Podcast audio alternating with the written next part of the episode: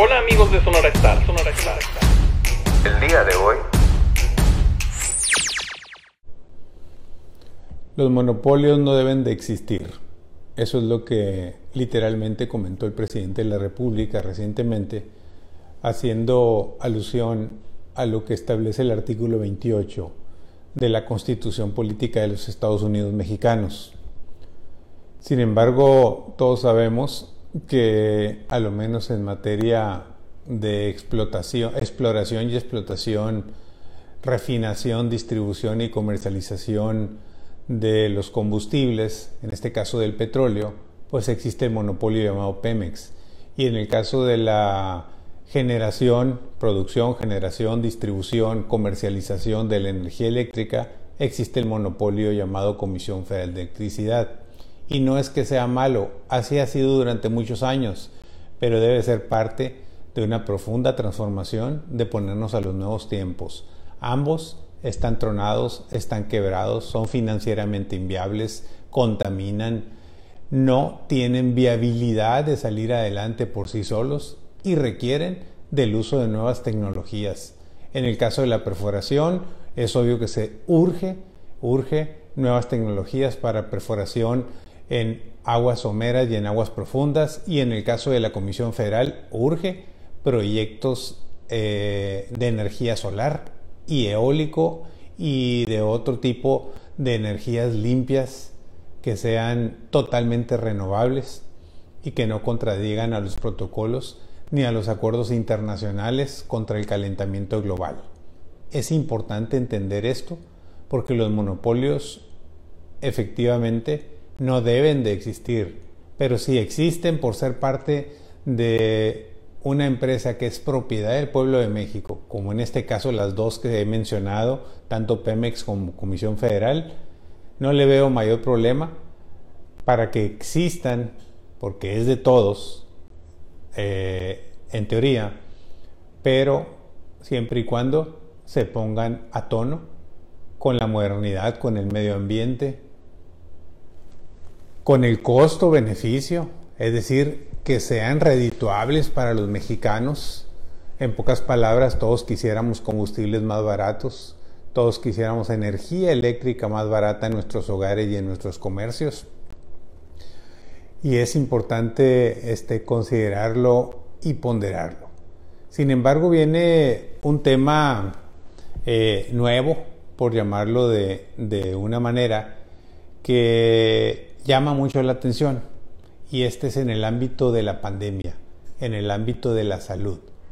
De, de repente, sin decir agua va, el doctor Hugo López Gatel, el famoso y controvertido responsable de la pandemia en México, dice que la distribución de la vacuna, la venta de la vacuna y la aplicación de la vacuna será única y exclusivamente realizada por el sector público, es decir, por el gobierno. Estará en manos de él y de su equipo llevarlo a cabo. La distribución, acopio, almacenaje y todo eso lo hará el ejército, como ya se anunció. Todo eso no tiene nada de malo, está perfecto. Pero no veo por qué se tenga que establecer un monopolio en el marco de una situación tan grave como es la pandemia, un monopolio para que no puede existir la comercialización, aplicación y distribución de la vacuna por entidades privadas, hospitales, clínicas, especialistas, farmacéuticas, laboratorios. El gobierno debe dejarse ayudar. Entendamos que estamos empantanados, ya tenemos demasiados problemas de todo tipo como para agarrar uno más grande todavía que juega con la vida de miles y millones de mexicanos que sí desearían que fuera la iniciativa privada y pagar para efectos de tener aplicada su vacuna en el 2021. No caigamos en la tentación y lo estamos viendo con las pruebas rápidas, lo estamos viendo con las pruebas definitivas de COVID, como de no ser por todos los laboratorios privados que han intervenido en este proceso para hacernos las pruebas, estuviéramos más entrampados que lo que ya estamos. No hagamos de la salud un juego político. No permitamos que esto se lleve por decreto.